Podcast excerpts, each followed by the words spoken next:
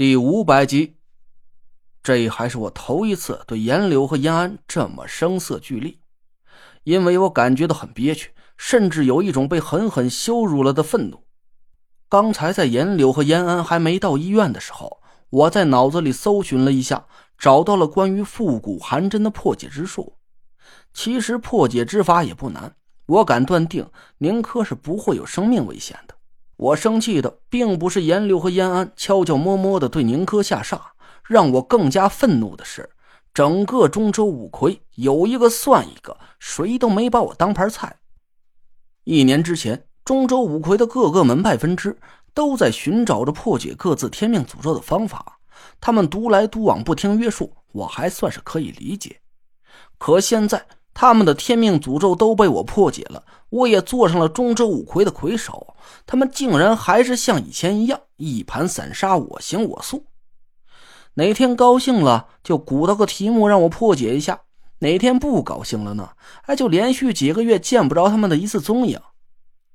梧桐对我爱答不理，夏风对我避而不见，潘成对我一本正经，严柳对我遮遮掩掩，就连二代、三代的弟子也对我是丝毫没有敬畏之心。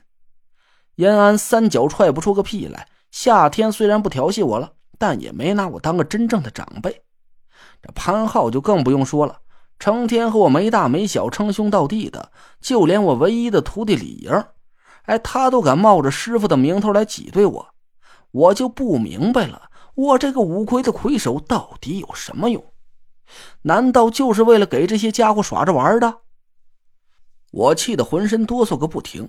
其实我对严柳和严安并没有那么大的怨气，只是我把这段时间以来积攒的所有不满和愤怒都发泄在了他俩的身上。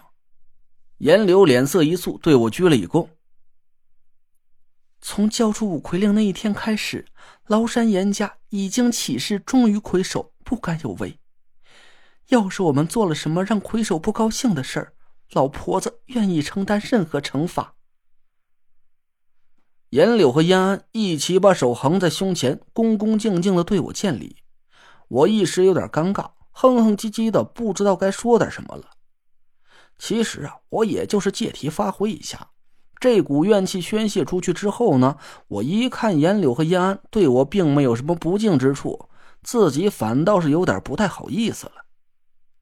我心里也清楚，我现在身上仅存的一点本事，有一半是来自苏梅。而另一半，就是来自于崂山严家了。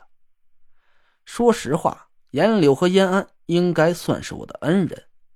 想想我刚才那种气急败坏的嘴脸，我自己都觉得是有点脸红。我吭哧了半天，朝宁珂努了努嘴说：“你俩自己看看吧。”严柳和严安狐疑的对看了一眼，答应了一声，走到宁珂身边查了一下。他俩猛然同时变了脸色，严柳吃惊的瞪大了眼珠子，严安反复给宁珂把了好一会儿脉，这才抬起头来看着我。是复古寒针。我冷哼了一声，心想：这不是废话呀！你娘俩自己干的好事这时候还给我装上糊涂了。我冷着脸看着严柳和严安，解释一下吧。宁珂和你们到底什么仇什么怨？为什么给他下煞，让他差点丢了性命？什么？不是，这不是。严柳和燕安一起看着我，眼光又转向田慧文，满脸都是不敢置信的神色。我愣了一下，说：“看着我们俩干嘛？你不会是还想把这事赖到我俩头上吧？”屋子里沉默了半天，延安朝我摇了摇头，说。魁首师弟，这事儿啊有点蹊跷。他皱着眉头看了看躺在床上的宁珂。我和母亲虽然会复古寒针的法术，但我们道行有限，凝练出来的复古寒气绝不可能如此精纯。呃，对呀，我一听这话，突然心里打了个咯噔。刚才我光顾着生气了，怎么就没想到这一点？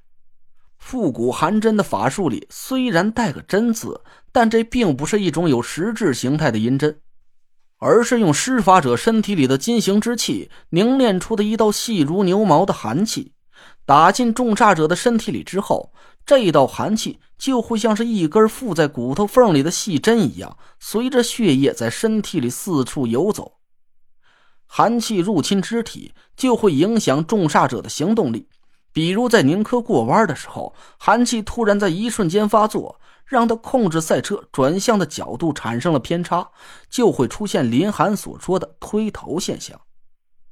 在寒气入侵脑部的时候，就会对重煞者的意识产生影响。现在宁珂一直昏迷不醒，出现了植物人的状态，就是因为寒气冻结了他的大脑皮层。而当寒气一旦入侵了五脏六腑，那结果都不用我多说了，宁珂就会死。我差点忘了一件事，我和田慧文都没在训练场上发现一丁点下煞者留下的痕迹和气息，这就说明下煞者是个连我和田慧文都对付不了的风水高手，以严柳和严安的道行，没错，严安说的没错。他娘俩的道行摞在一起，也不可能有这么高深。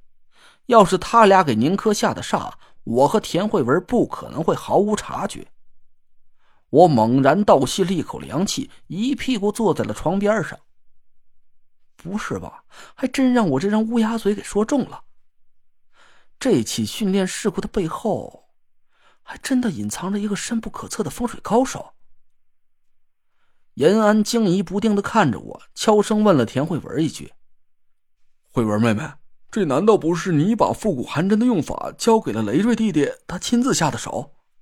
田慧文摇了摇头，凑到他耳边上说道：“不是，说句实话，我们俩也也没有这么高深的道行。”严安猛然打了个哆嗦，不敢置信的看着田慧文，屋子里一下子鸦雀无声。我傻呆呆的张着嘴，脑子还在不停的飞速旋转着。我在宁珂的身体里探查到那股寒气非常细密，简直啊就像是一根牛毛一样。寒气散发出来的气息几乎是可以忽略不计。要不是我和田慧文很仔细的一点一点的顺着宁珂身体去探查，根本就发现不了他的存在。这对施法者的法力是有非常苛刻的要求的。凝练这道寒气的时候，需要把浑身的金行之气无限压缩到几乎无形无质，这才能像一根细细的银针一样，悄无声息的打进宁珂的身体里。田慧文说的没错，无论是我还是他，都没有这种本事。能做到这一点的施法者，必须是打小就修炼金行法术的人，而且他的道行。很厉害，厉害到纳若兰都不可能是他的对手。